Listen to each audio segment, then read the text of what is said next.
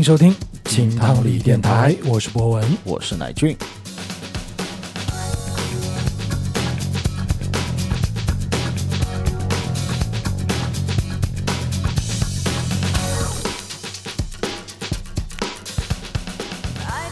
新一期的节目，耶，那就我们很久没有去做音乐人解读的系列了。哎，没错了。然后我们上次也说过了，在最近一段时间，我们会更多的去解读一些女性的音乐人了。嗯，那今天我们的主角呢，就是莫文蔚。其实莫文蔚一直是一个非常多面的人啊。我们认识她，可能是《食神》里那个刀疤的女孩，也有可能是《大话西游》里的白晶晶，嗯那也有可能是因为一首首 KTV 里面的女生唱的金曲了。对，那甚至可能是一些时尚杂志的封面啊，哎一个身材火辣、非常有特色的模特了，对吧？哎认识莫文蔚的场景可能会有很多种，而且每一面呢都是非常真实的她。哎那今天我们为大家介绍的就是近三十年华语乐坛不可忽略的一位优秀女歌手 Carol 莫文蔚。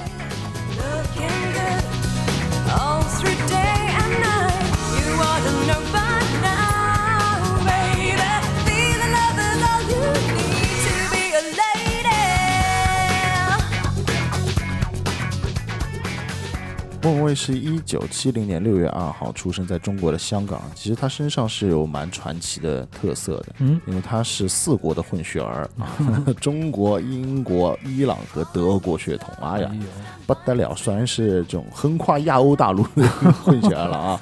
五岁的时候呢，他在电视里面看到这种艺人表演，然后就当时就下定决心自己要去从事演艺的工作理想了啊！嗯所以他从小就学习这种跳舞啊、古筝、钢琴、话剧啊，练成了一身的好武功了，算是啊！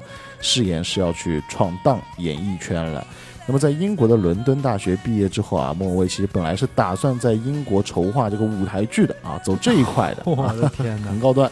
那么当时呢，他认识了一个叫做雷颂德的人啊，这哎个非常有名了，如雷贯耳。嗯那非常赏识他。那么在他的推荐之下呢，也是进入了唱片公司，开始走上了歌手这条道路。嗯，在一九九三年的时候，发行了首张的粤语专辑《Carol》啊，从这个时候开始正式的进入娱乐圈。第一张大碟啊，莫文蔚《Carol》啊，是集聚了制作人包括雷颂德啊，还有包括姜志仁、周启生。其实雷颂德他的名气还是蛮响的啊。嗯，对于大家来说，更多的知道他可能是因为黎明和陈慧琳。是就在香港那个零零年左右啊，主张电子音乐的那 那个时间段，他是非常厉害的一个呃原创音乐人的鼻祖吧。嗯嗯呃因为以前更多的香港更多是一些翻唱嘛，在那个时间段，其实他算是整个香港乐团转型非常重要的一个音乐制作人。扛旗出来的人。对对对，而且这里还有个小 tips，他在一九九六年的时候和冯德伦组成过一个小乐团，叫做 Dry。哎，哎冯德伦，对，这个时候就是有个关系网了啊，啊 哎，那后面的故事笔啦大。家都能知道了，对吧？姜之仁呢，他也是一个非常擅长这种英文摇滚、嗯迷幻、电子之类的啊，为张国荣啊、陈奕迅都写过很多的歌。哦，那周启生其实同样也是一个玩电子化的音乐高手啊，在业内他的地位是和达明一派是在同一高度线，哦，都是非常厉害的。当时第一张专辑《三位强将》啊，嗯，所以这张专辑整体听起来，在当时算是比较超前的。啊，比较有概念化的了。是的嗯三个大师那个时候还算是年少多才的这种阶段啊。现在看下来，这就像是一个保驾护航啊，大天王级的这种啊但，那个时候他们还不是天王嘛，所以还是蛮有这个初生牛犊不怕虎的那种感觉。哎，反正大家都是新人，哎我们一起出来干点事儿。是是是是，包括嗯莫文蔚本身自己也是，他的声音辨识度其实非常的高的，而且整体的唱功，他虽然说是舞台剧方面，但是他的这个功底是很扎实的。所以今天我们做莫文蔚这期节目嗯就很特别了。哎以前我们可能会着重在于创作性，对啊，音乐性上面。对对对对，今天聊莫文蔚就不一样了，嗯他是还可以把唱功当做其中一个非常重要的元素，嗯拿来好好聊聊的。就算是一个非常非常全面的娱乐人了，娱乐圈人士了，嗯也是三期嗯发展了。对，首先我们来看第一张专辑的第一首歌《这等待的眼睛》，哇，这首歌非常厉害，嗯，它这个编曲非常的独特，嗯。啊，融合度很高，而且呢，还有当时非常具有香港金曲的这种特色的萨克斯。就那个时间，萨克斯是一个不可或缺的武器，你知道吗？啊，九十年代的一个风向标了嘛。对对对，而且在莫文蔚的演唱当中，就非常能够展现他自己的一种专属风格，嗯，他的唱腔也好，还有这种跨时代的神秘和妩媚。啊，在这张专辑的封面就能看得出来，啊，很独特。它一下子出来的第一感就和其他的流行乐的女歌手完全不一样的这种风格感啊，我们可以一起来听一下《这等待的眼睛》。用不着冷落我溫馨，用不着拒絕一起即興，用不着禁住你反應，來吧老實地承認，情话我这夜期望倾听，请不用再避。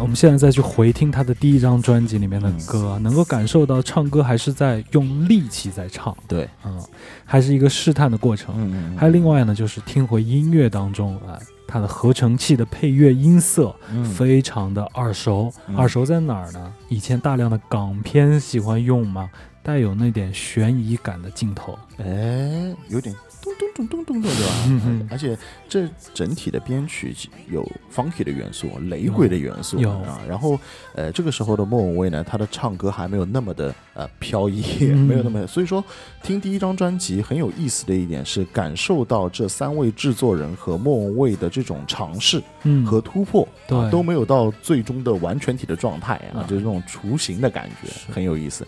在这张专辑当中，还有另外一首歌叫做《要是一生都不老》啊，这个嗯名字也非常符合这个九十年代的风格啊。嗯，这是一首非常经典的电子舞曲风格的歌，嗯它的编曲很有趣啊。那个时候总会有这种丝丝萦绕的古筝弦乐，还有这种飘扬的萨克斯的感觉。Karen 他在这首歌当中，我们能够听到一些关于真正后面的末世风味啊，哎这种独特唱腔的影子已经开始出现了。是。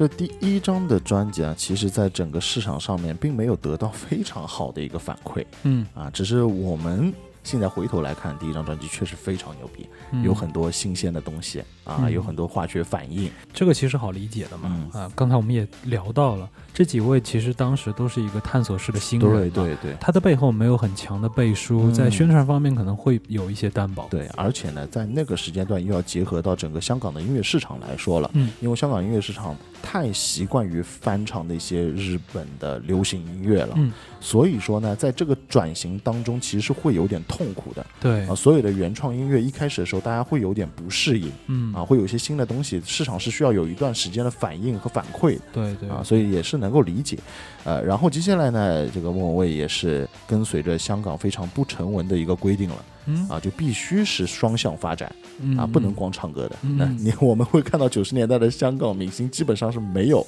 光唱歌或者光演电影的。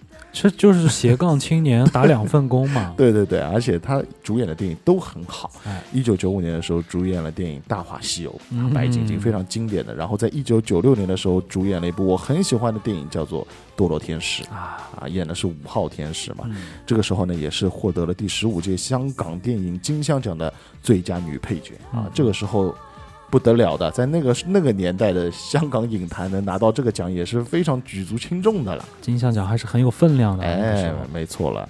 然后呢，在一九九六年的时候，发行了自己的第二张粤语专辑，叫做《全身》。那这是我非常喜欢的一张专辑啊。莫文蔚此时已经是颇有人气了，因为电影上取得了是一定的成功嘛，嗯所以签约了滚石唱片。那这张专辑打造也是比较用心的，整个的音乐班底是由李宗盛、刘以达、卢冠言这些重量级的人物压底的。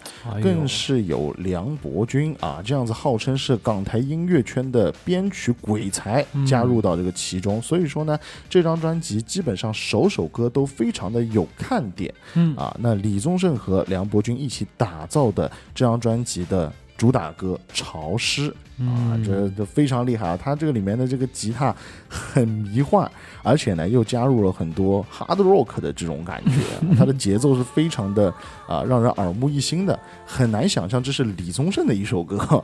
哎，嗯，这个其实好理解了。嗯李宗盛现在我们再回头看来，很多事情我们都无法理解，在那一年啊、嗯，但是现在想想，就是只能有两个字来去形容，很牛逼。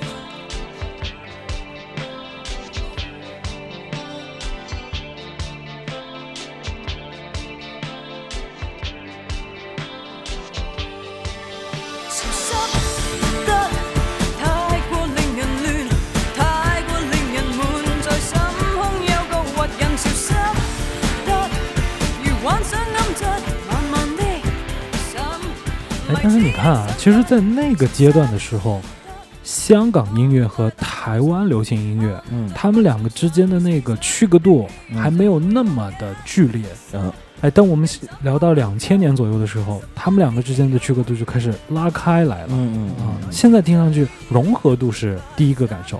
对对对对，而且那个时候的香港和台湾，因为他们的城市化发展非非常快嘛，我们能够听到像《潮湿》这种歌当中，就很有典型的城市风味，城市电子的感觉，对，很后现代主义，有很多的一些焦躁啊，还有弥散啊、嗯迷幻啊这样子的风格融合在一起。哎，在这张专辑当中，还有一首我非常喜欢的歌，叫做《色情男女》，这个是电影《色情男女》的主题曲。反正这部电影也非常的特别啊，在嗯当时也是拿了很多的奖项啊。嗯如果有空的话，可以去看一下。这名字真的是擦邊。呃它内容也有点擦边，其实。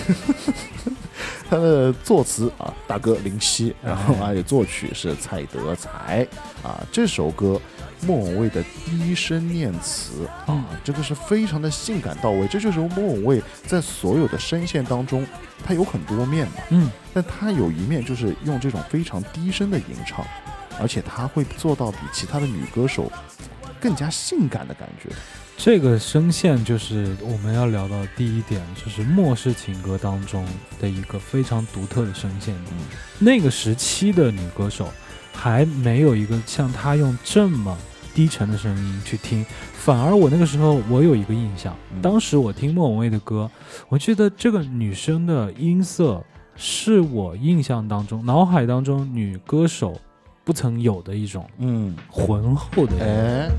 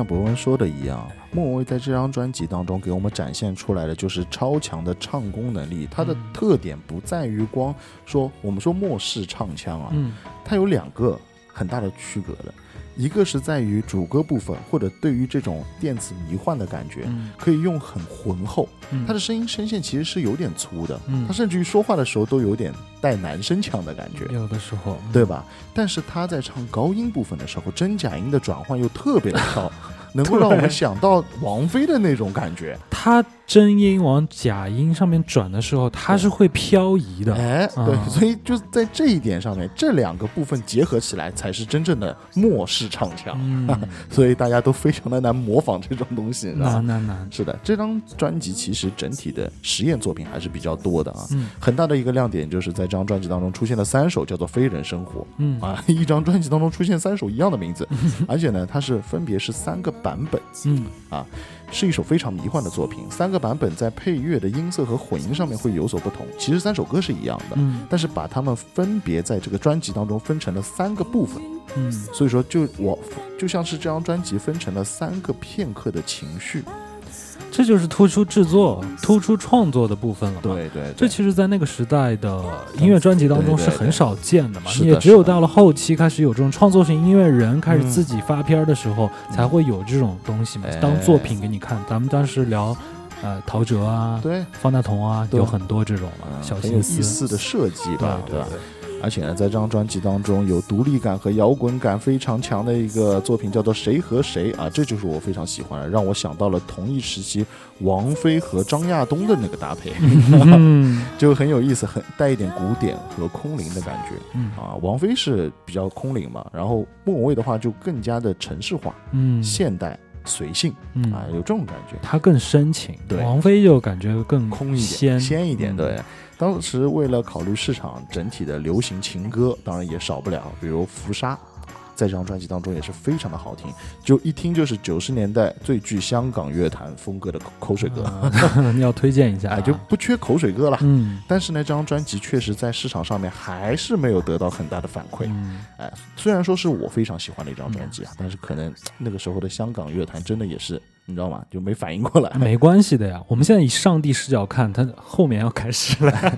对一直到什么时候？就是嗯一九九七年，哎，莫文蔚因为唱片公司的规划，嗯，进入到台湾发展的时候，哎，哎，在一九九七年的十月二十九号，进行了台湾的第一张普通话专辑，嗯叫做《做自己》。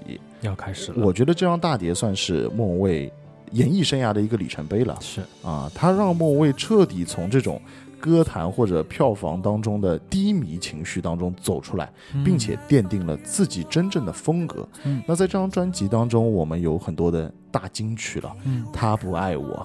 电台情歌、广岛之恋，嗯对吧？这些都是我们现在 KTV 必点的曲目了。这也是我们真正意义上认识莫文蔚的一个开始。对了，而且有一首歌非常特别，我现在在重新回温的时候啊，嗯感觉《广岛之恋》特别有意思。到了现在这个年纪，终于听得懂他的歌词在说什么了。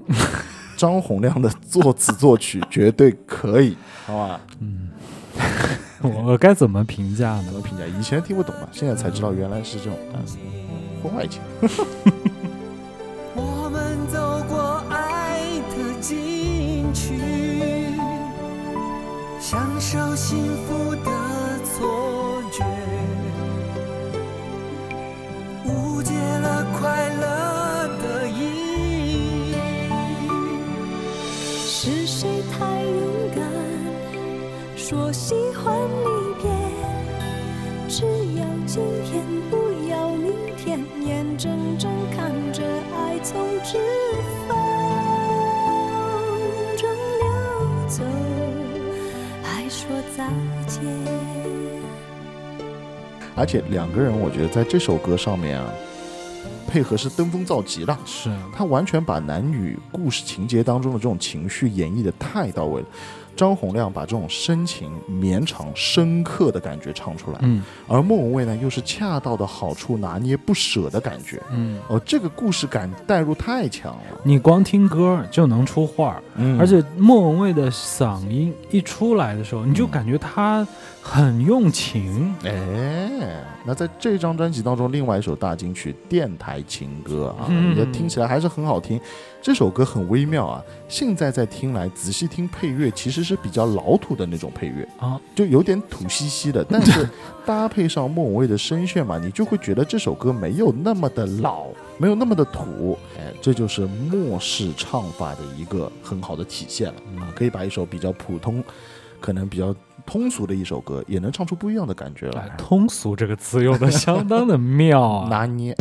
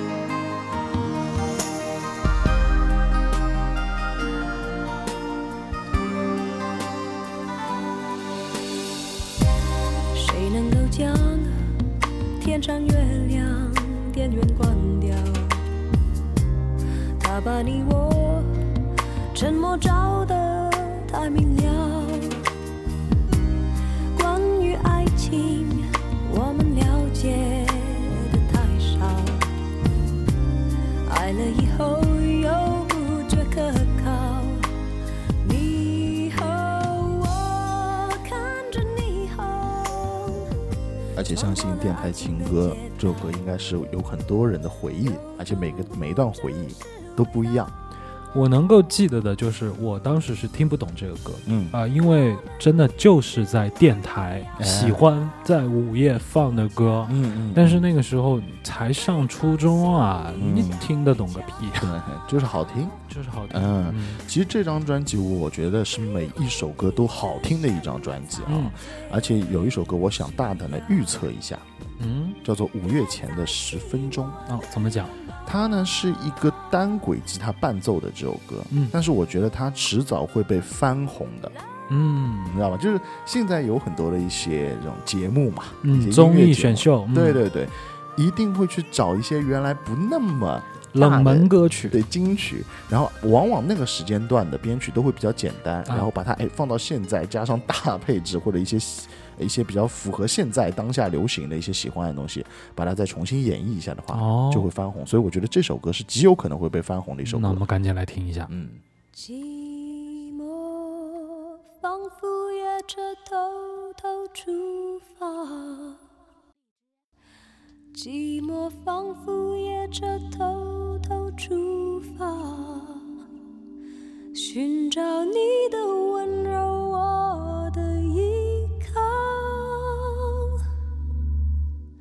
眉头心头，世界尽头。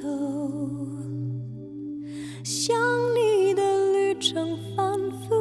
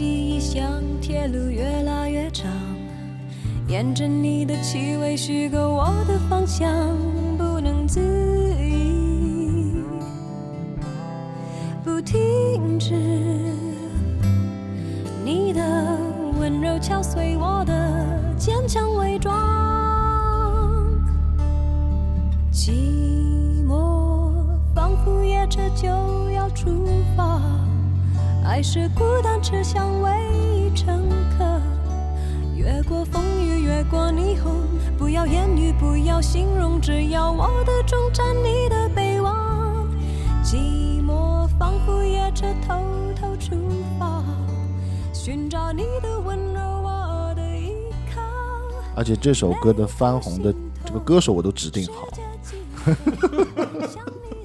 李健，哎，对吧？有没有？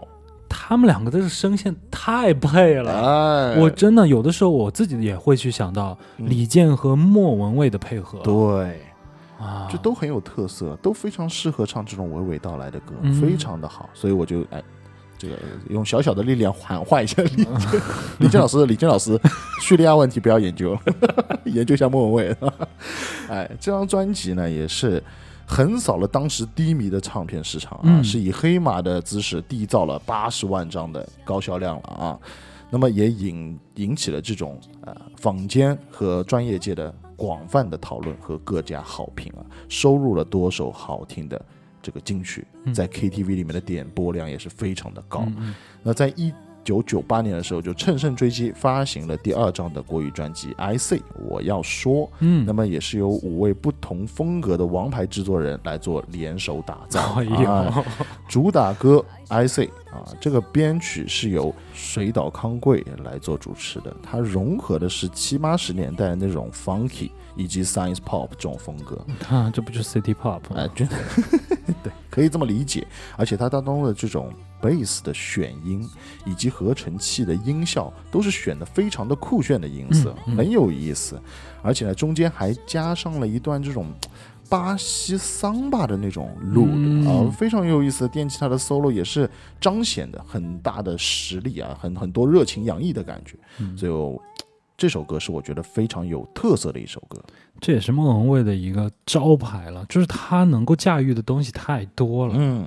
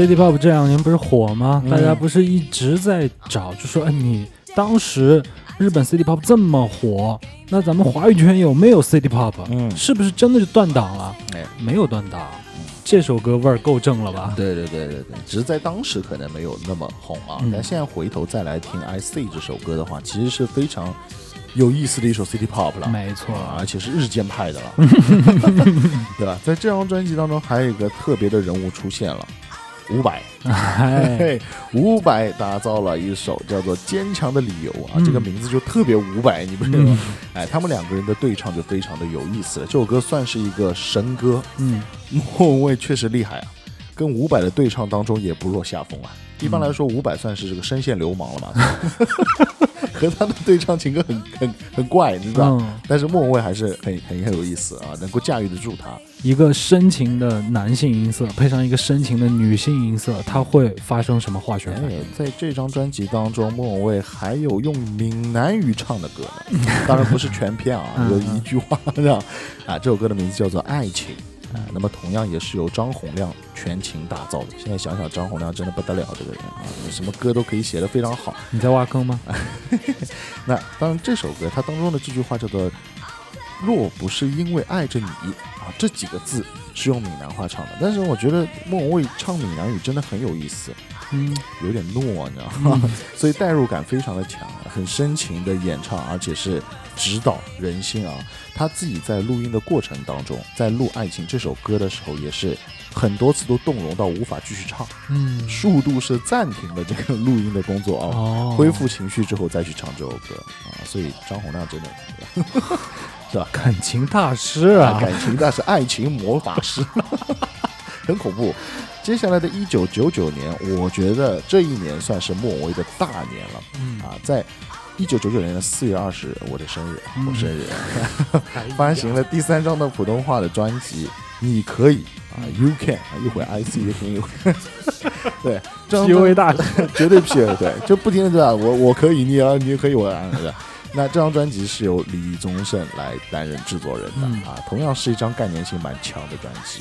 那么继做自己和我要说之后呢，Karen 要告诉大家，一切只是刚刚开始，嗯。没有什么是你不可以的，所以他才说了你可以这样子一张专辑的概嗯。念。而且在这张专辑的第一首歌非常神奇，嗯。我一开始听的时候叫做《消灭》，嗯，然后一听，哎，这不是大张伟写的歌吗？啊就是流行朋克，嗯就是原来花儿乐队的《消灭》这首歌，这非常有意思啊。对哦，这个而且莫文蔚唱流行朋克，你也不会觉得很怪，嗯嗯可能是因为他以前在英国留学的关系，是会有一定的这种这种朋克感的嘛。大家是一个公司的，可能会有一些这种交流，然后对哎，你这歌很有意思啊，能不能嗯哎给我来唱一唱？这张专辑当中还有一个比较有名的人物张震岳，嗯我给他写了一首歌叫做《话题》，也是非常具有张震岳自己的那种流行摇滚曲风的感觉。嗯我觉得在那个时代的专辑就是有一个很大的特点，嗯，风格大爆发。我现在就听你在如数家珍啊，嗯就回忆起来滚石的那个年代，真的是太精华了，太好了在这张专辑当中还有一首超大金曲嗯。《阴天 》，哎呀，这首歌我都不敢听啊。我答应了谁说过的不知检点。总之那几年，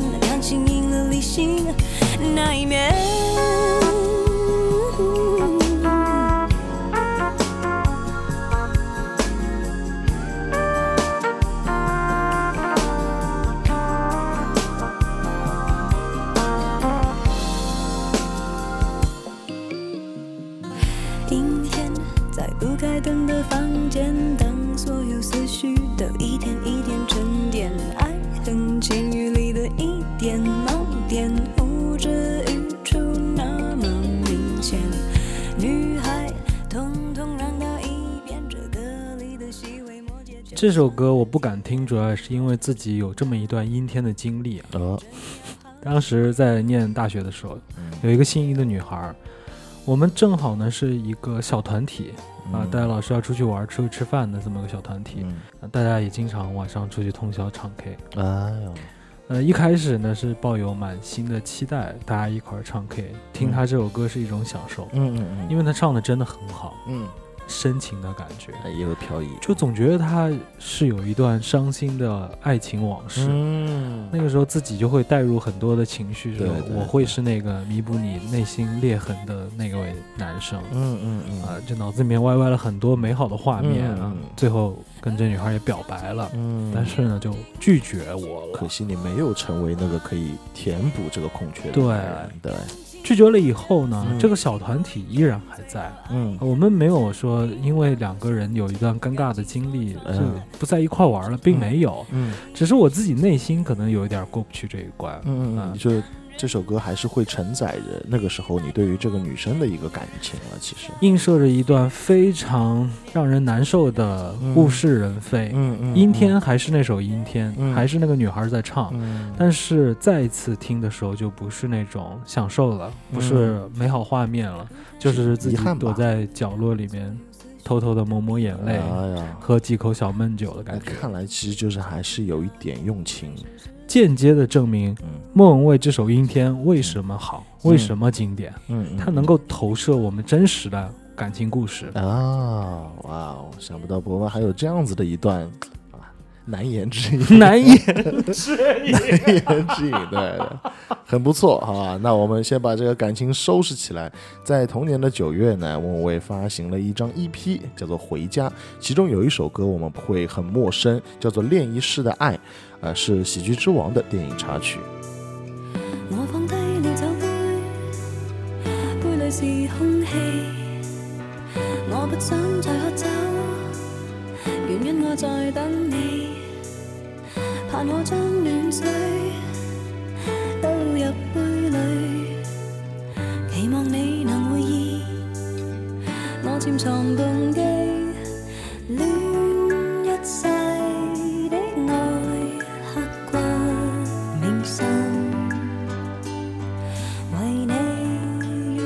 时周星驰的《喜剧之王》，他的剧情是为人津津乐道啊，嗯。它的配乐依然是现在回听起来可以把它评为经典的一个，哎。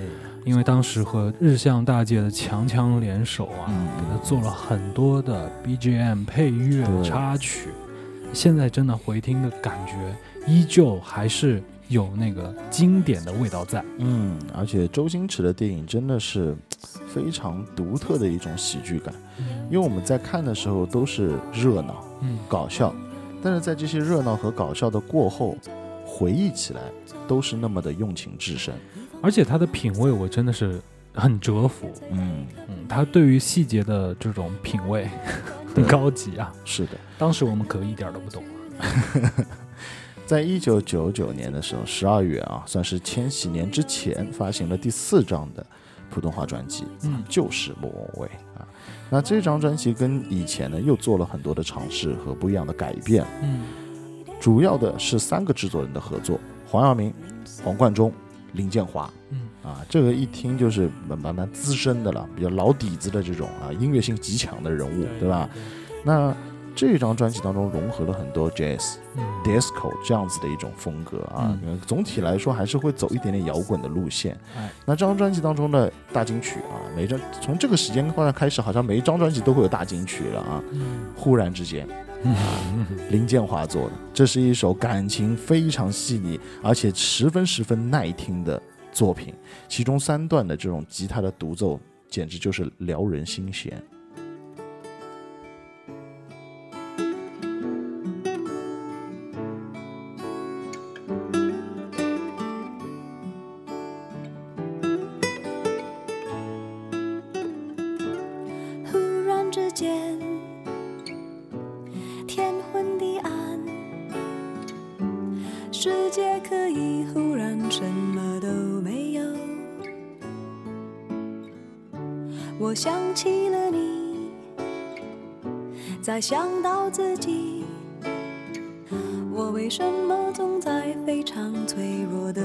候怀念你？我明白，太放不开你的爱，太熟悉你的关怀，分不开。想你算是安慰还是悲哀？而现在，就算时针都停摆，就算生命像尘埃，反而更相信爱。你有没有发现那个时代的情歌嗯会让人听完以后静下来，嗯开始听他的唱词，然后联想自己的故事。没错了。而且在那个时代，我觉得单轨吉他的，就以嗯吉他伴奏的这种主要的弦，吉他编曲真的非常的好嗯啊。那个时代的人在木琴上面的造诣啊，以及是用心程度，真的很高很高。嗯，你看到的是一个配器的单独的表现。对我想到的是在一整张专辑当中，全部都是有配器编曲的，然后突然之间中间给你穿插进来这么一首歌，让你嗯整个人就有这种吸一口气的感觉。嗯嗯嗯没错。这张专辑其实好歌也是非常多的，比如什么《越夜越美丽》啊，《双城故事》啊，还有包括《冷》啊。呃这个《冷》这首歌其实也是非常有意思的。之前是在我们的听友群当中，哎，突然之间发出来了《冷》这首歌，嗯也是因为《冷》这首歌让我们想到了，哎，莫文蔚其实有很多专辑，有很多的歌是是让我们可以来品鉴一下，嗯让我们来回温一下啊。那叫很多吗啊？多到爆炸。没错了，真的也是，所以听友群其实也是蛮有意思的，很多的听友会给我们很多灵感。是嗯嗯嗯。那在这张专辑当中，还有一首非常特别的歌，叫做《Accessory》啊。嗯，这首歌是让我能够联想到小红梅那种曲风。迷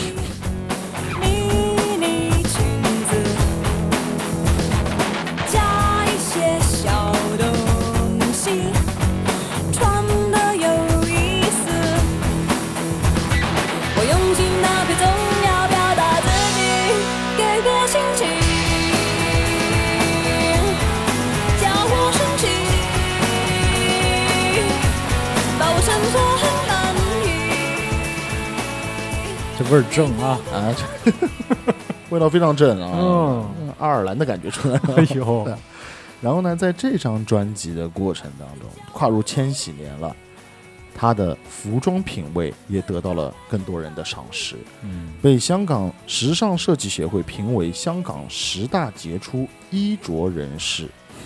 哎，这个地方其实想听听博文来聊一聊，呃你觉得莫文蔚她整体的时尚造型怎么样？时尚造型啊，其实说白了，有可能是因为自己的品味啊，嗯慢慢慢慢的呃开始关注这些东西越来越好。嗯但是还有另外一个，其实是比较难做到的，嗯就是天生的衣服架子。你说这事儿怎么挑呢？呃，也是啊，因为莫文蔚她的身材其实是非常好，对，而且她又是一个非常 open 的人嘛，感觉上一期节目刚做完嘛，九头身说的是谁？嗯，说的就是莫文蔚这类，确实，这个身材是没得挑，没得对不对？嗯，然后跨入了千禧年，莫文蔚呢依然保持着自己的出歌频率，在二零零零年的六月份发行了自己的精选集《Carry More》啊。那在这张专辑当中，除了十八首之前的作品之外，还加入了新的这个广告主题曲啊，嗯名字叫做《光速飞翔》，还有一首新歌叫做《剩下的果实》啊。这个剩下的果实就不用多说了嘛，啊，也是金曲之一了。嗯金曲中的金曲了。它其实改编的是日本歌手 U A 的一首歌，叫做《水色》。对啊，那在同年的七月呢，又发布了粤语的 EP 啊《Caramel》，然后在同年的十月发行了粤语的 EP《再生》啊。这这时候等于说是已经双向发展了，在香港和台湾两个地方啊。所以我就很奇怪啊，嗯，这样的发片频率，然后还要去拍电影，哎，多西发展，对。这怎么做到的？那你不觉得在那个时期的演艺圈人士都是这样的吗？嗯就他们的发歌频率很高很高，嗯，呃，基本上一年一张是最少最少的了，一年一张那个是及格线，及格线，而且当中还要穿插着很多 EP，对吧？还要帮这个广告那个广告做主题曲，真太牛了！呃电影端又能够拍很多，还有最恐怖的就是演唱会都是连着开哎，啊，所以很厉害。我觉得那个时代的艺人是真的劳模，真的叫艺人啊！对对对。嗯那么在二零零零年十月二十六号的时候，发行了这个正式的普通话专辑《十二楼的莫文蔚》啊，这个名字也很奇怪，这十二专。辑真的很好哎，。他怎么不是十三，不是十一？嗯其实这他住十二楼呗。哎，也也也是一个原因。嗯然后呢，它当中呢有一首歌也叫《十二楼》，其实这首歌就是反映了这张专辑的感觉。嗯十二楼对于他们很多的高层来说是个中间段的楼层嘛，啊你可以往上，嗯也可以往下啊啊，这其实就是指他的一种到了某一种阶段的感受，自己的选择的感觉啊。那么同样还是由李宗盛来做。主要的操刀的，啊，收录了更多的这种慢版的情歌啊，这是李宗盛比较擅长的这个领域。也只有李宗盛的脑子里面才会出现这种策划这。种骚东西啊。对，这张专辑我觉得莫文蔚透露出了，无论是在编曲和唱法上面，嗯，更多的是思考和沉思，跟这张专辑也是名字也是非常多的一个相呼应。嗯。他的演唱方式更加的成熟和内敛。哎，嗯，我们能够听到这首歌叫做《月食》啊，嗯这是我非常喜欢的这张专辑当中的一首歌，因为它里面有很多爵士乐的元素。没错。嗯，其实到了这首歌，真的想多说两句啊。哎，莫文蔚呢，到了这个阶段的时候，有一个词属于他，游刃有余。哎，他对于唱歌的那种感觉，就像你说的，可以往上，嗯也可以往下，嗯，它的维度越来越宽，嗯但是从来不给你违和感。对，你说这，你受得了吗？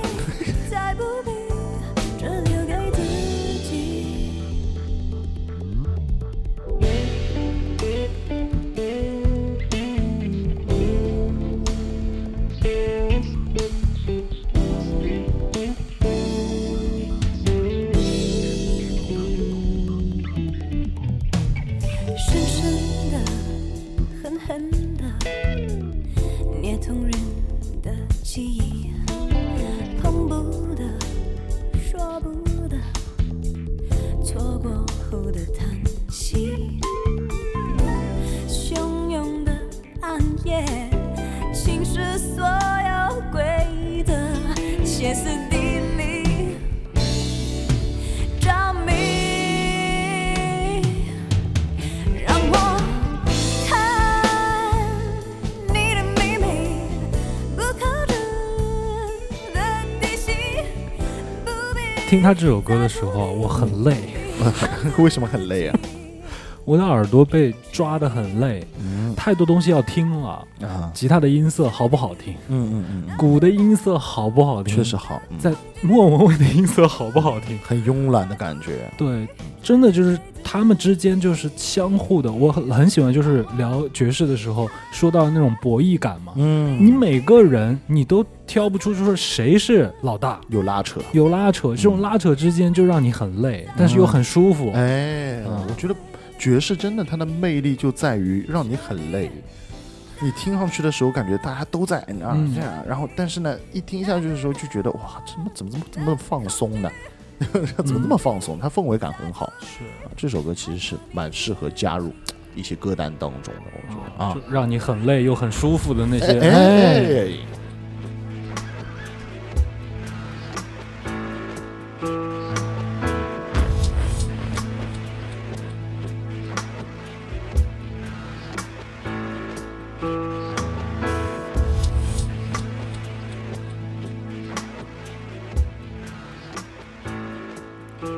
哎哎时间来到二零零一年，发行了粤语的专辑《一朵金花》。哎呀，这个名字也是非常的微妙了。嗯，非常的道教啊。嗯，非常 道教啊！哎，这个人也蛮道教的。这首歌不是这首歌了，整张专辑嗯，都是由摇滚天王伍佰一手打造啊。伍佰跟一朵金花感觉又有点又有点搭边的感觉啊，能理解了，对突然间理解，能对吧哎，嗯我们现在听到这首歌名字叫做《角色》嗯啊，这首歌其实给到我蛮多惊喜感。嗯，其实这张专辑虽然是由伍佰打造的，但是我觉得每一首歌真的不是伍佰平时唱的我们所谓的那种土味摇滚感，嗯很先锋啊。嗯，他搞了很多新东西在里面啊嗯，我觉得他拿莫文蔚当实验品，真的呀。但是莫文蔚 hold 得住，对对，这这就很恐怖了，对对不对？角色这首歌，我觉得就是那种带有非常冷冽的宿命感，嗯。然后又在反抗，嗯。但是呢又有一种这种第三视角的这种旁观者，哦，看着那种人来人往。所以这首歌给我的感觉是它的 MV 味道特别足，嗯嗯，你脑子里面的画面会很强。情绪很複雜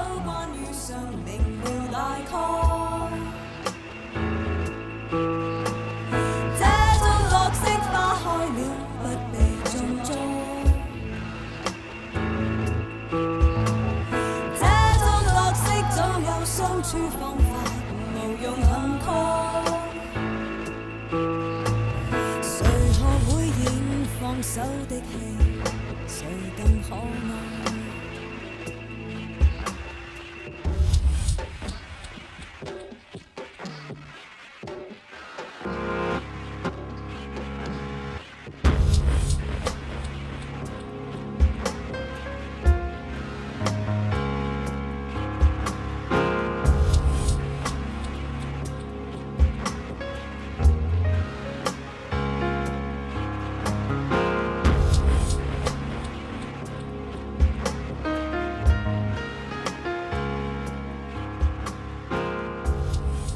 这张专辑，伍佰真的是用尽了他的脑汁了，我感觉 太大胆了。因为同名同专辑名的这首歌《一朵金花》，啊，呃，如果没有看到伍佰这个字的话，我完全不会觉得这首歌是他写的。嗯呃，因为它里面有太多莫名其妙的一些编曲的感觉，嗯主要的是电子乐，嗯又是特别碎拍的那种，嗯，非常非常具有实验性哎，啊，这个是很重要的，而且也是说到伍佰了，奇怪的一个人物了。嗯以前听他的歌真的觉得很土，嗯怎么越听越上头？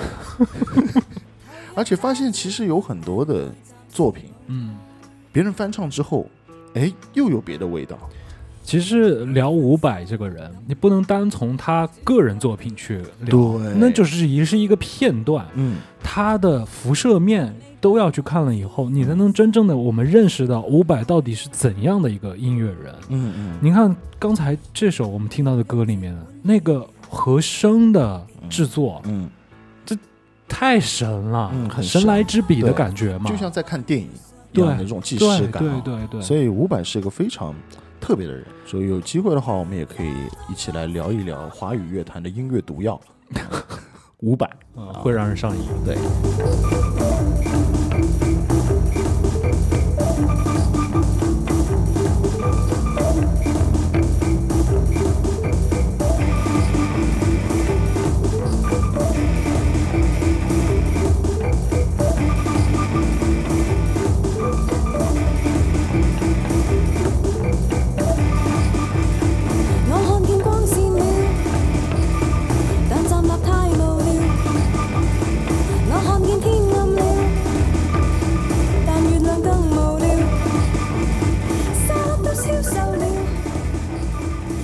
觉得伍佰一定是在公司里面受到领导的胁迫了。哦，为什么这么啊说？就是你自己的歌这些东西都不可以碰。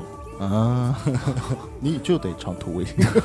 你听这首歌《嗯一朵金花》，嗯我们把莫文蔚的唱先撇掉，嗯它单独就已经是一首歌了，哎，就可以听了。没错了，很有意思。嗯，就光听这首歌的感觉，不像是那个时代的流行歌。嗯你放到现在就感觉像是某一个独立乐队做的一首做的一个实验的作品对。对对对对，很有意思啊。然后呢，当时王菲也是听到了这张专辑啊，觉得非常的喜欢，然后就找了伍佰做合作。嗯啊，出了两首歌，叫做《单行道》，还有《两个人的圣经》嗯啊，这两首歌，但是呢，效果却达不到这张专辑这么惊艳的感觉了。嗯啊，所以伍佰他也是神来之笔了啊，在这张专辑当中啊嗯，后面这个压力大了，就不那敢，服务天后只能服务一个哎，他不不敢这么弄，嗯你知道吗在二零零一年的时候，有一张比较有意思的专辑，啊叫做《莫文蔚 and Friends》，嗯其实就是莫文蔚和滚石呃群英当中的这些男歌手做的合作，对对算是个典藏版吧。是，但其实我觉得这张专辑当中，并没有太大的惊喜。嗯啊、我们能够听到的还是《广岛之恋》作为最好的一首合唱的情歌吧。这张我也听了，它其实啊就是一个策划为主的一个对唱片，是的，没有太多的嗯惊艳的作品。对，在二零零二年呢，发行了粤语的精选集《恋上莫文蔚》。在同年的三月呢，发行了普通话的精选集《含情脉脉》啊，那个时候也很喜欢搞谐音梗的，含情脉脉啊。在零二年的四月十八号发行了呃这个正式的普通话专辑《I》。啊，这个 “I” 这个字就很有意思了，嗯因为它一方面代表的是我，嗯一方面呢又代表的是爱。嗯所以整张专辑可以从这两个主题作为展开。嗯莫文蔚从他自己的角度去探索这种爱的利益啊，所以这张专辑还是蛮有意思的。而且这张专辑的制作阵容也是非常的强大，有包括王力宏啊、刘天健、王志平等等这五位风格迥异的音乐鬼才啊，五虎上将，五虎上将的。他是凭借着《爱》这张专辑夺得了第十四届台湾金曲奖的最佳国语女歌手奖，嗯。她也是第一个得到这个奖的香港女歌手嗯。啊，然后也获得了第五届 CCTV MTV 的音乐盛典香港地区最佳女歌手奖啊，这个时候就开始收奖了嘛。嗯收割了，对对，在这张专辑当中，呃，《爱》这首歌是当仁不让的最强悍、最大的金曲。这是一首三拍子的经典情歌，嗯我觉得它就从开头开始就像是一个引人入胜的小品，一个片段，然后再加上 Karen 她非常细腻的这种吟唱啊，在这首歌当中，漠视这种唱法又得到非常好的情绪爆发。未完成的牵挂，我们学会许多说法来掩饰不碰的伤疤。因为我会想起你，我害怕面对自己，我的意志总被寂寞吞噬。因为你总会提醒，过去总不会过去。有种这首歌呢，因为我们之前几个朋友做过一些翻唱，嗯啊，用吉他帮他去做伴轨。这首歌好玩的一点，它从声线唱法以及到它编曲的技巧，它弹奏的这个节奏型上面，嗯。真的就是一松一紧。嗯。啊，整体的感觉、情绪的爆发点都掌握的非常到位。我自己在弹吉他的时候，都能感觉到这首歌它的情绪起伏的变化，嗯。呃，很引人入胜，嗯知道吧？就是非常的万念俱灰的这种绝望感，特别特别的好，你知道吗？嗯非常好。当然，这这张专辑当中还有一首歌叫做《你给我多少时间》，嗯，也非常的好听。整体的全部都是用经典的弦乐配置，层层递进，没错，气势逼人。嗯所以这一张专辑也同样是制作非常的精良，并且夺得了这个市场以及专业奖项的双重认证。其实到这里我们又可以聊聊末世情歌了啊，嗯。因为莫文蔚的这种声线，再加上我们刚才聊到了，他开始游刃有余了，嗯，他的情绪操控的超能力开始出现了。哎，他想让你悲伤，你就会更加的悲伤；嗯。他想让你轻松，你就可以喘口气。嗯，算是一个唱法大师。嗯。嗯，然后在二零零三年的时候呢，发行了另外一张专辑《X》，嗯，这时候玩玩这个字母字母梗，啊谐音梗 玩完了，对对对，所以 X 是什么概念呢？就是数。的未知数，在情感和事物的所有的透视作用之下，嗯展现的是这种透视力嗯和超凡脱俗、嗯未知啊、迷惘。在这张专辑当中很有意思，有一首歌叫做《黑雨》。嗯说实话，在听这首歌的时候，你一定不会想到它是周杰伦写的，因为往往我们能够听到的周杰伦的歌，还是带有很强的个人符号的。嗯，无论他帮谁去写的歌，能听得出来。都都能感觉到他，嗯包括就算是陈奕迅啊什么的，我们也能听得出这是有周杰伦的感觉。碰到莫文蔚就不对，嗯，你说这是为什么？我觉得一方面是莫文蔚他超强的个人符号的感觉，哎，另外一方面，我觉得周杰伦确实是为了他这个独特的声线量身打造一首属于他的歌错歌。了。还会难过，是什么？还是说不过舍不得？爱到底是什么？我又要什么？空有一片沉默，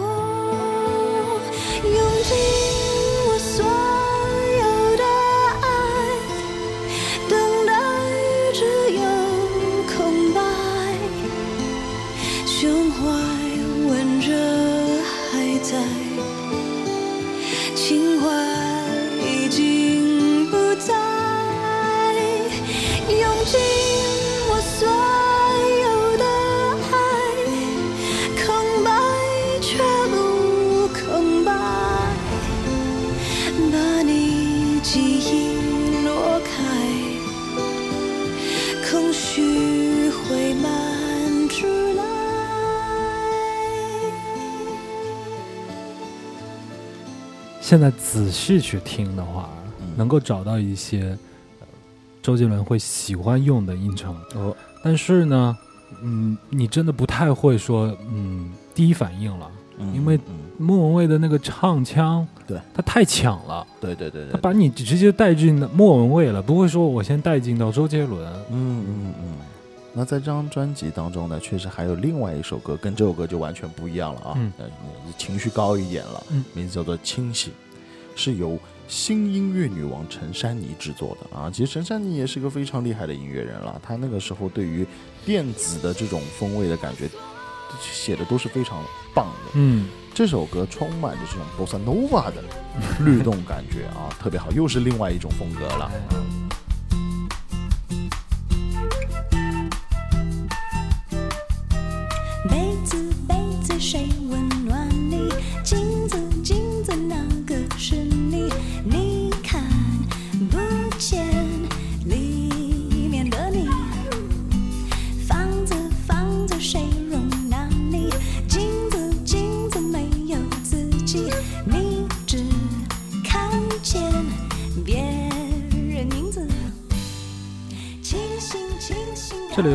提了，莫文蔚的嗓音啊，她的唱法就相当于是一个乐器。在这首歌当中，bossa nova 用到的单簧管的这种感觉，嗯，配合上它真假音切换当中的那种飘逸的感觉，嗯真的跟这个乐器之间做滚奏的时候非常的像。对对，然后一听就是很复古的感觉啊，嗯然后听感又是比较新一点，是哎，非常有意思。在二零零六年的四月呢，发行了正式的专辑《如果没有你》啊。嗯这张专辑比较特别，因为从零三年到零六年当中是有三年的时间，就是莫文蔚也有很多的更加的参与这种啊、全球的巡演的过程当中啊。嗯所以在时隔三年以后，终于莫文蔚发行了第八张的国语大碟《如果没有你》。那其实这张专辑啊，从名字当中就可以看得出它的一些概念，嗯薄荷啊，一口一口，甜美生活啊。嗯嗯哎，一个人睡啊，A M P M，如果没有你这些，其实大多数的东西还是在根据爱情的感觉去失恋哎嘿嘿，那如果没有你呢，也是成为了绝对的代表作了。嗯，没错。而且后期是被无数次的翻唱。我觉得如果没有你，就是那种隔一段时间在综艺上面被翻唱一次又翻红一下，隔一段时间再翻唱一次。这个这首歌其实是很有意思的啊。嗯那这张专辑当中，《A M P M》这首歌就有之前爱的那种感觉了。啊，颇有大将之风。嗯这首歌呢，也同样是由金曲的制作人李思松制作的，哎而且它的生产过程就非常的传奇了。生产过程，哎，他是号称李思松老师，他到香港去工作啊。那么听说正好这个莫文蔚在同一个音乐工作室在录音嘛，嗯那么就去串门探个班。然后呢，这个 Karen 就跟他说：“你一定要帮我写首歌，对吧？哦我们也认识这么久了，你从来没有帮我写过歌，嗯邀请你你不睬我。然嗯后呢，李李思松呢，当时就在莫文蔚的胁迫以及监督之下，边唱边弹，只花了十分钟，就写了这首 A M P M。啊，当时就用了十十分钟的时间，然后莫文蔚就当时傻掉了。你这不就是传说中的七步成诗吗？但是不要小看这首歌，嗯李松老师用了十分钟写这首歌，但是莫文蔚录这首歌用了足足的五天。哦嗯，因为他整体的这种声线感觉，他想把它做到精品、嗯极致的这种感觉，非常非常的难。所以呢，当时莫文蔚也是非常的难，用了五天时间才把这首歌完整的录下来。考验还是死结。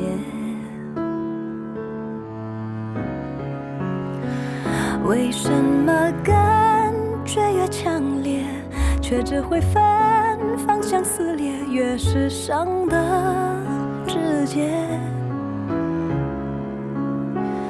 为什么总要到熄灭，才怀念曾经的炽热，感到迫切？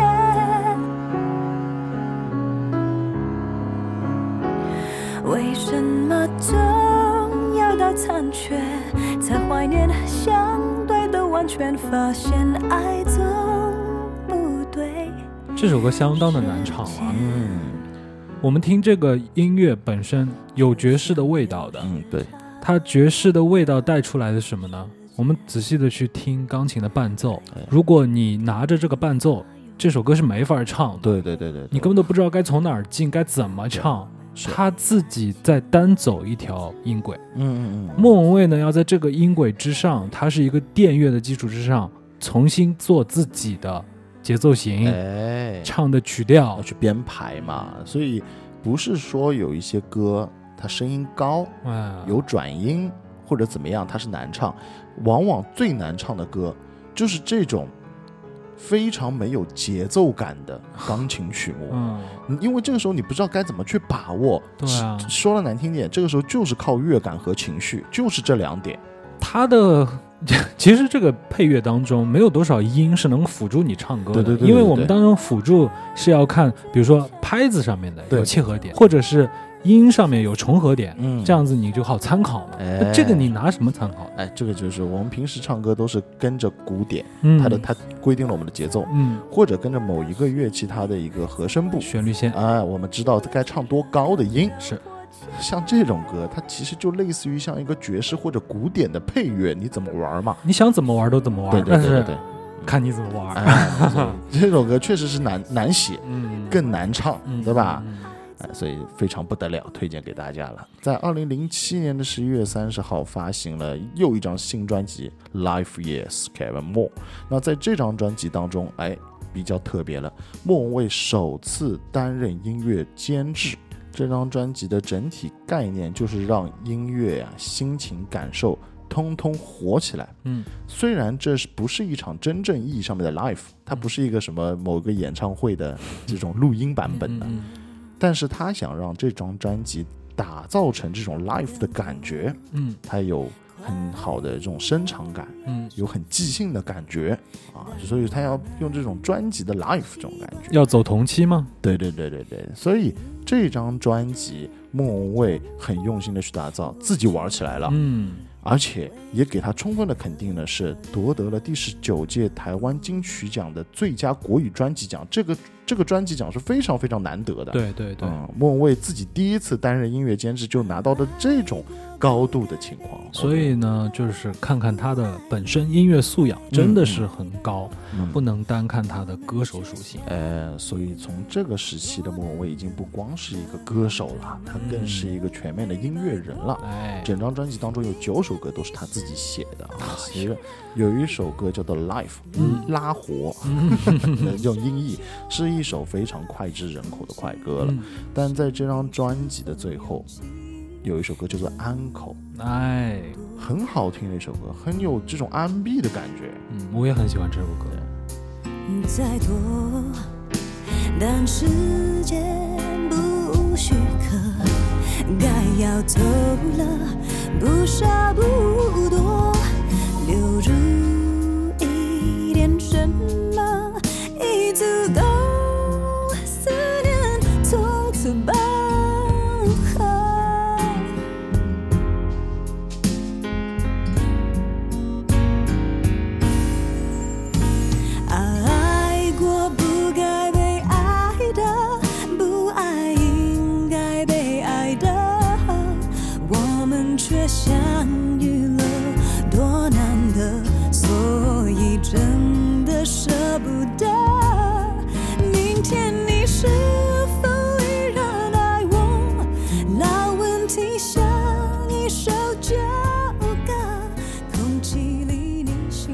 不知道多少朋友会跟我一样，我对莫文蔚的认识相当的局限，啊，也是到了后期自己开始研究听歌这事儿以后，嗯才发现莫文蔚的好。哎，以前呢，就是基本上都觉得莫文蔚唱的就是一些古情歌。前两天其实，在跟我朋友谈论，我们说嗯我准备要去做莫文蔚，他就会说，哎，莫文蔚有什么很好的歌吗？哦就因为很普通嘛，因为金曲大家都 KTV 一直在唱，所以我说真的很牛逼。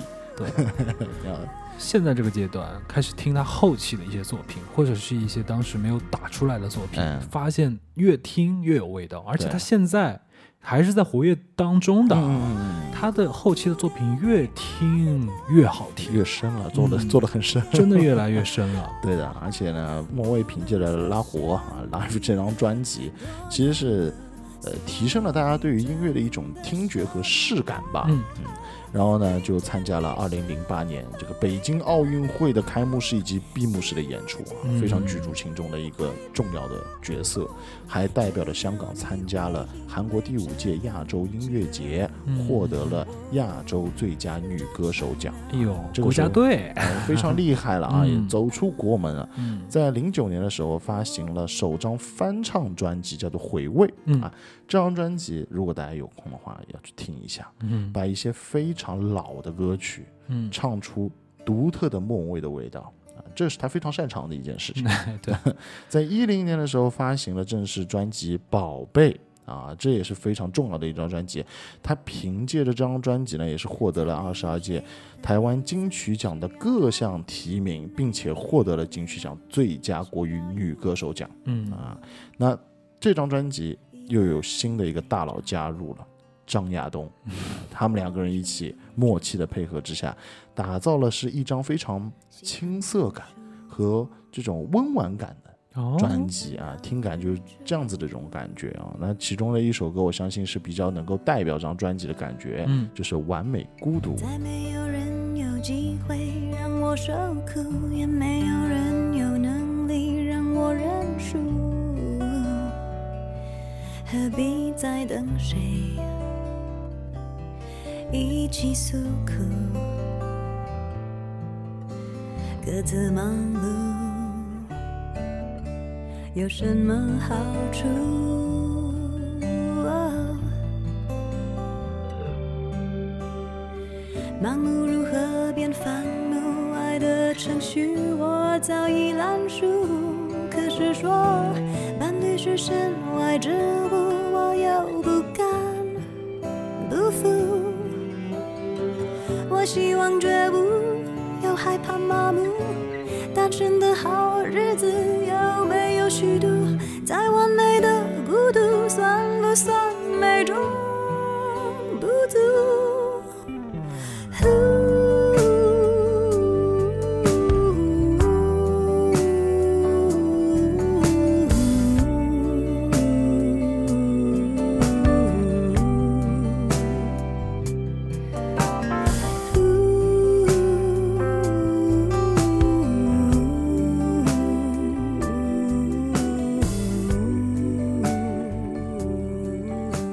特地把这一个只有一个字的一段歌放出来啊，其实这才是这首歌当中的一个很精华的一个部分，哎，单单就用一个“呜”来演绎它。嗯嗯嗯，这当中是把唱功、把编曲、嗯旋律，嗯。甚至情绪，全部都揉在一个字里面。你说的没错了，《完美孤独》这首歌是由莫文蔚作曲，嗯林夕作词的，嗯，这也算是林夕在这个歌里面 唯一被忽视的一个，然 后因为他最出彩的一段，反而是他没有歌词的这一段是，啊，但但整体的文字和曲子搭配的还是非常相得益彰的啊，这个非常重要。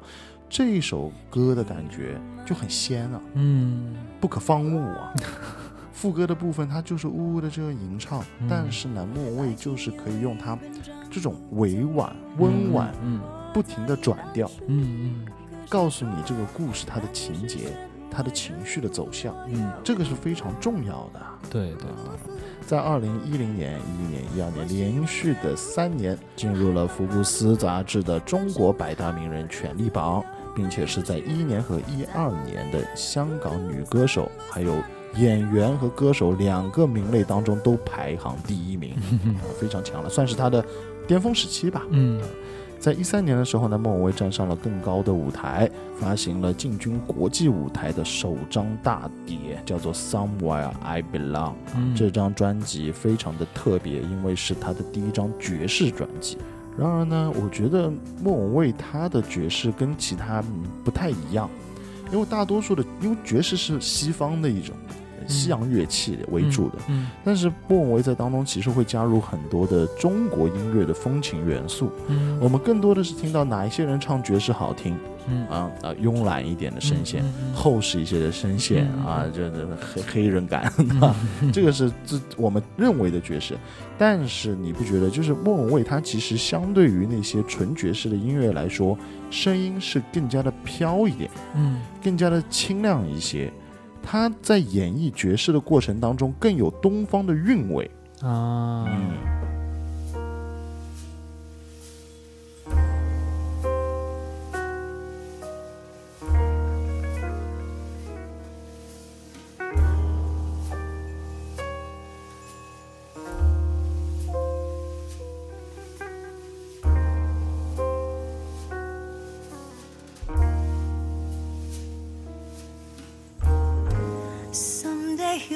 come along, the man I love, and he'll be big and strong, the man I love. And when he comes my way, I'll do my best to make him stay. He'll look at me and smile, I'll understand. Then in a little while, he'll take my hand. And though it seems absurd, I know we both won't say a word. Maybe I shall meet him. 如果不是听到了它很独特的那些辨识度的音色的时候，嗯我们可能都不会觉得这是莫文蔚，嗯这应该是某位很纯正的爵士女歌手。嗯嗯嗯嗯，啊，像你刚才说的那些呃东方式的韵味的时候，我觉得会不会是因为她的这些辨识度、个人的声线标签带进来应，该就是吧，就是呃，他唱的味道其实很纯正，很纯正。但是他嗯的因为音声音辨识度太高了。嗯你一听就能够联想到他是莫文蔚，嗯，所以他的这种爵士风格当中，就自然的加入了那种东方女性的魅力在当中啊。还有一部分的联想会出现一些画面感，嗯，旗袍，啊就是老上海的爵士乐。没错没错没错。其实这个词儿并不是一个措辞啊，嗯嗯嗯嗯，老上海的爵士乐是真的有这样的一个标签的。对，那个时期的很多我们中国的这些歌手，嗯。他们唱出了属于东方味道的爵士音乐。只不过后来因为可能是战乱嗯。影响到了文化的断档之后，其实，在最早的有一期讲酒吧的发展以及音乐发展的这这个期节目当中，我们就来讲了。其实，在嗯。那个时代的上海和国际是接轨的，就对，就音乐是同步的，嗯 都是丁风向啊、爵士这一类的，对吧？对很有意思。而且在这张专辑当中，确实也有翻唱了一首非常。嗯老正宗的上海爵士《夜上海》啊，非常有意思啊。然后接下来呢，在二零一四年的时候，参加了一部由徐峥监制并且主演的烧脑悬疑剧《催眠大师》。你看过吗？我看过，我嗯其实挺喜欢这部电影的。是吧？嗯，这种反转式的这种，嗯算是在中国呃真正大屏幕上面的商业电影来说，算第一次玩这种，那个，嗯，特别有意思，嗯这种心理悬疑剧啊。嗯莫文蔚在当中的演出也是一点都挑不出毛病。对啊，然后在同年的六月二十号、二十一号啊，连续两天在湖南大剧院进行了这个演唱会。这个一四年的九月份的时候啊，突然他就宣布要暂别歌坛了。嗯。啊，呃，别人暂别歌坛一般性来说时间比较长的了，嗯。他暂别三个月，他其实就是给自己放一个小假，然后啊进行了一场世界的旅行、嗯。啊，很有意思。在这个时间当中，他经历了这个南美啊、嗯。冰岛啊、新西兰啊，嗯。都是风景景色非常好的国家了。嗯。那在这一次的旅行结束回来之后，进行了他自己的新专辑《不散不见》。嗯，哎，这张专辑其实也特别有意思，因为毕竟他已经出道太多年了。这个时候他在发行新专辑的时候会有一些纠结，我是找以前合作过的制作人来一起参与的，嗯还是要找一些新的新进的这些制作人来做参与？嗯最后。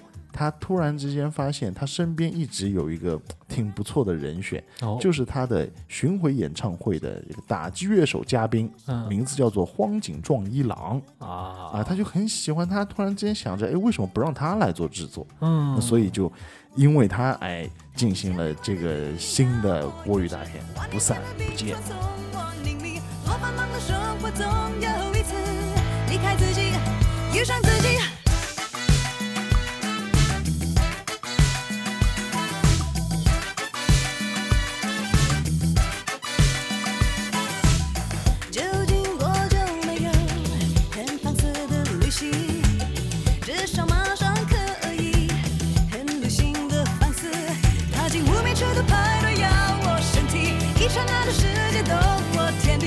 地，多繁忙的生活总有一次离开自己，遇上自己，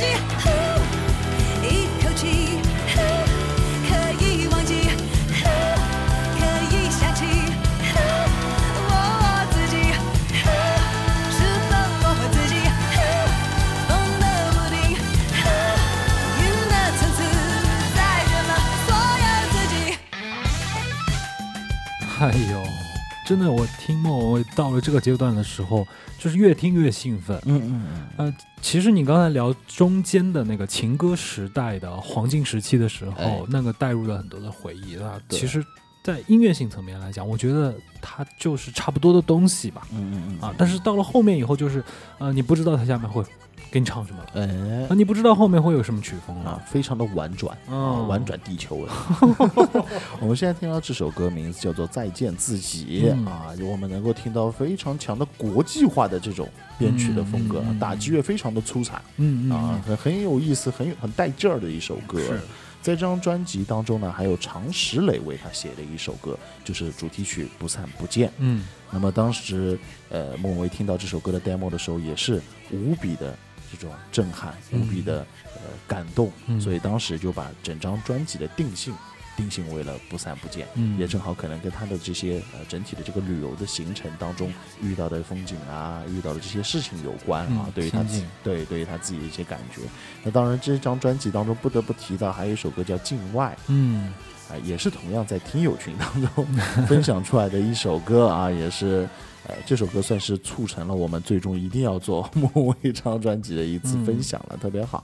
那这张专辑呢，也是帮助莫文蔚获得了第十九届全球华语榜中榜啊，这个名字特别 很久没没听听到到，，哎，亚洲全能歌手啊，嗯这样子的一个奖项。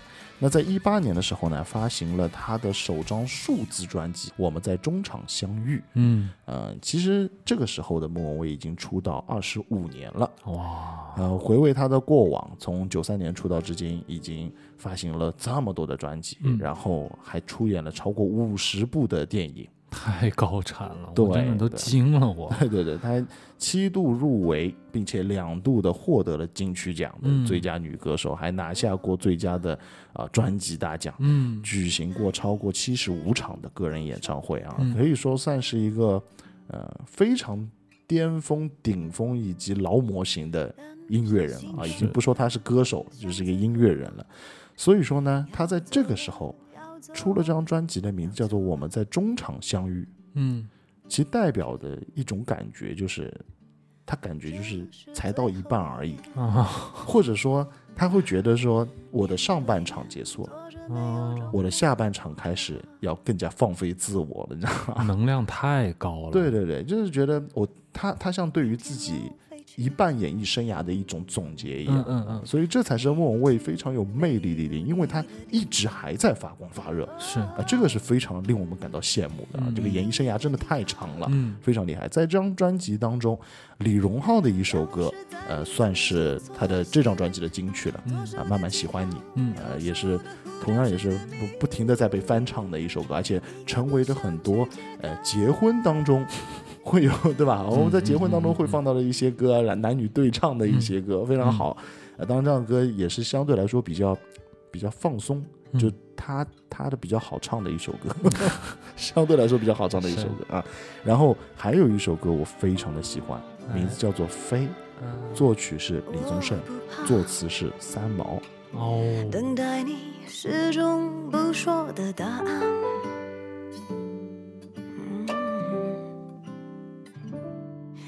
单车新装离了，巷子口了，要走了，要走了，要走了。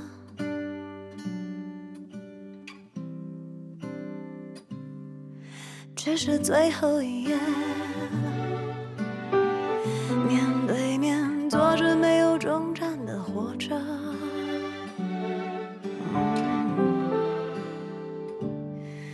明天要飞去，